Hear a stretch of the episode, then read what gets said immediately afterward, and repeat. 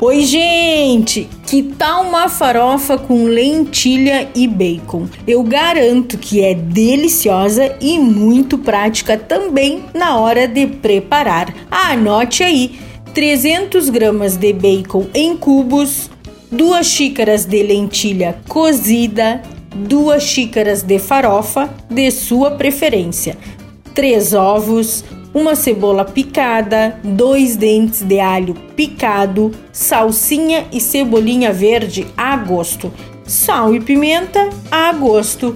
O modo de preparo: cozinhe a lentilha, tempere como quiser e deixe apenas os grãos. O caldo não será utilizado. É importante que o cozimento fique al dente. Em uma frigideira, frite bem o bacon, refogue a cebola e o alho, Acrescente os ovos e vá mexendo de vez em quando, porque a ideia é que fique pedacinhos.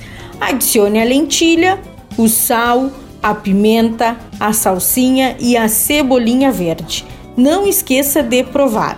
Acerte os temperos se preciso for e por fim adicione a farofa. Misture bem e prontinho. Bom apetite!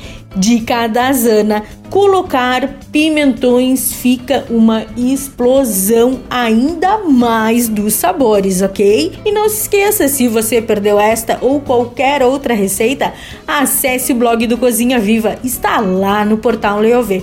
Meu nome é Zanandrea Souza, temperando seu dia, porque comer bem faz bem. Até amanhã, tchau, tchau!